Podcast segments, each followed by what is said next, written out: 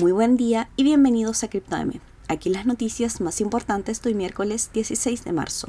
El precio del Bitcoin aumenta sorpresivamente y hoy se encuentra sobre los 40 mil dólares debido a una inusual actividad en los mercados asiáticos. Otras altcoins también van al alza, entre ellas Ethereum, BNB, XRP, Cardano, Solana, Avalanche, Polkadot, Dogecoin y Chiba Inu, con incrementos comprendidos entre un 2 y un 7%. Mark Zuckerberg, fundador y CEO de Meta, confirmó ayer martes que los tokens no fungibles, mejor conocidos como NFTs, llegarán oficialmente a Instagram en un futuro no muy lejano. Zuckerberg dijo que será posible que los usuarios de Instagram y Facebook puedan acuñar la ropa de sus avatares digitales, además de crear y comerciar NFTs dentro de las aplicaciones.